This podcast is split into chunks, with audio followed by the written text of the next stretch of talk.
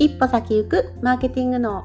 この配信では一家の大黒柱の私が起業やオンラインで稼ぎたいけどなかなか一歩が進めない人に向けてちょっとしたマーケティングのコツをつかむことでビジネスも人生ももっと楽しくなる考え方をシェアしていきます。こんにちは下坂恵理子です。今日はいかがお過ごしでしょうか？さあ今日はですね今日もまた台湾からお届けしてそろそろ終盤になるんですけれども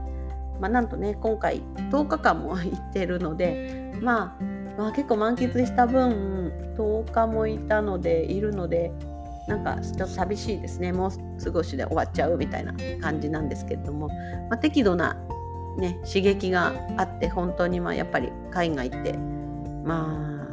まあいいなっていうふうに思います。まあね、もう日本もすごく大好きだしやっぱり海外に行って 食べ物はねやっぱり日本が本当に安くて美味しいなというふうに思いました。いや本当なんでしょうね。だってこっち大なんだっけタピオカミルクティーですね。タピオカミルクティーみたいなあのドリンクがいっぱい売ってるんですけどもなんか量が多いんですよね。日本人があれですかね。量が少ないのかわからないんですけどね飲みきらなくて毎回。でうんと、1, つ350円ぐらいやっぱするんですよね。でまあねタピオカとか入ってるからそうでいいんですけれどもあれこんなのなんか毎回買ってるのかなって思うくらい量が本当に多いんですよね。うんまあなのでそう考えるとねやっぱり日本ってね100円とかでねドリンク買えるのでやっぱりなんか日本がいいなって思っちゃいましたね。やっぱね日本の食べ物は本当にいいです。はいまあね、やっぱね私は日本人でに、ね、口に合ってるっていうのもありますけどね。はいなというわけで、まあ、終盤になってまいりましたが今日はですね今日も、えーと、今日は今日のテーマ結局人で選ばれるというところをお話ししようと思います。でなんかこれまでね海外ではフィリピンと台湾来たんですけれども、まあ、正直ね実は今日まで台湾はもう来ないかなって思ってたんですね。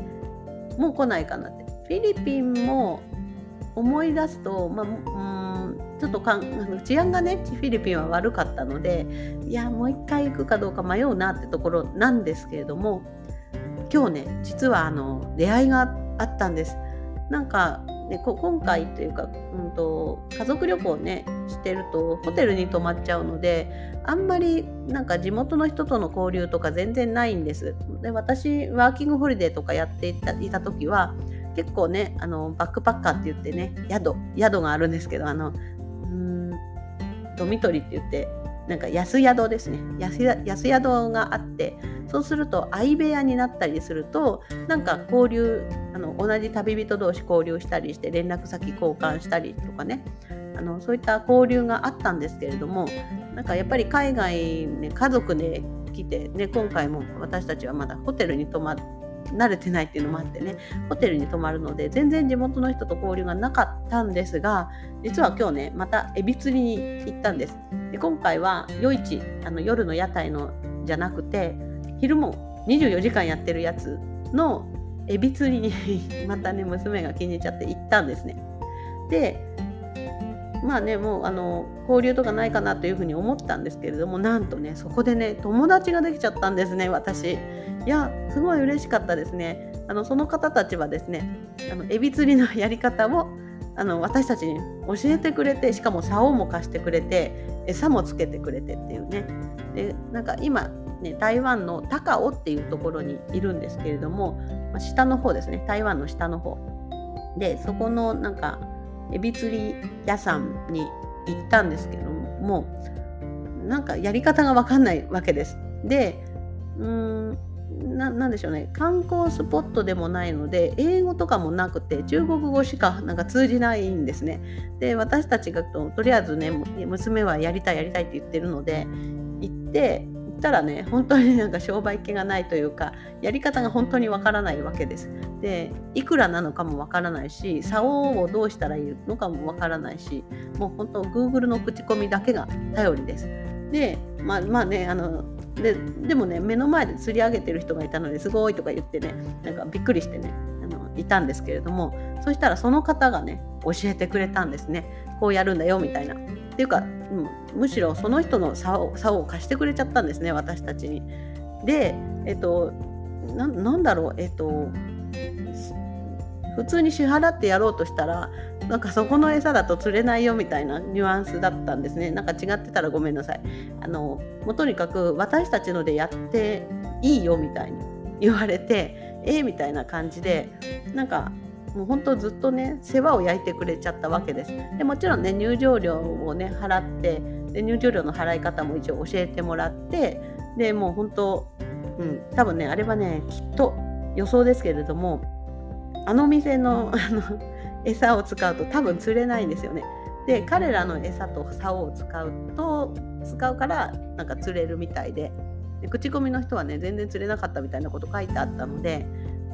まあ、なの本当にラッキーだなみたいに思ったんですけれどもそういうふうに世話にね焼いてくれてるだけかなというふうに思っていたらなんとね連絡先交換しようよみたいに言ってくれて是非またね来て来てね次はあのなんだっけスイカスイカ狩りに連れてってあげるよっていう風にね言われてですね本当嬉しかったですね。はい、でまあね本当に正直なところ台湾もいいかなっていうふうに思ってはいたんですけれどもやっぱりその人ですよね、まあ、その人がいるから来ようとかっていう風になるわけです。でね実は同じくねフィリピンも治安は悪かったんですけどホテルのスタッフさんもみんな優しかったたんですよ。でなんか本当にまた来てみたいな感じで言ってまあねあのリップサービスかもしれませんがでもそれでもね私たちはそういう体験をしてなんかねいい記憶があるのでそうするとやっぱりね、うん、会いに行きたいなって思うんですよね。で今回のね台湾も台湾に来るというより今度はねその人に会いに来るしフィリピンもなんかフィリピンに行くっていうよりも、まあ、あのそのそこにいるスタッフに会いに行くみたいなそういったニュアンスです。そう考えると結局場所とかそこにある商品とかそういうの関係なくて結局人に会いに行くんですね。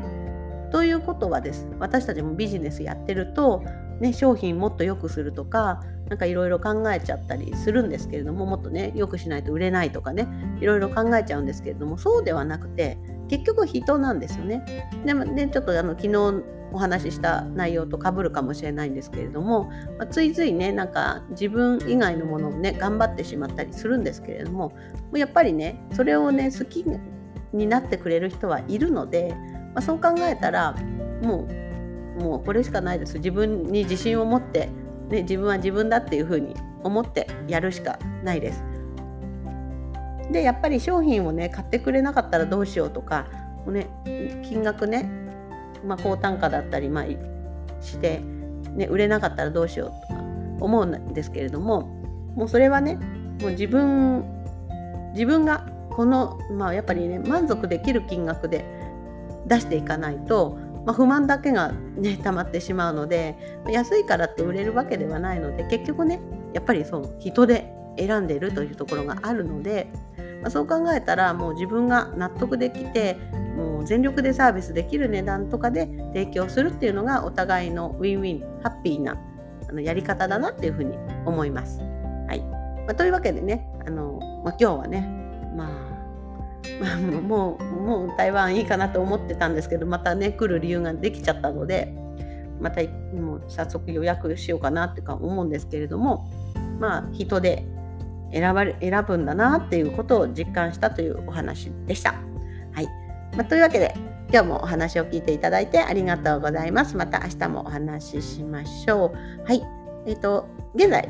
あのメルマガを配信しております。えっ、と、お得なキャンペーンや割引キャンペーンなどをご案内しておりますので、気になる方は登録しておいてください。概要欄に貼っておきます。はい。それではまた明日お話ししましょう。バイバイ。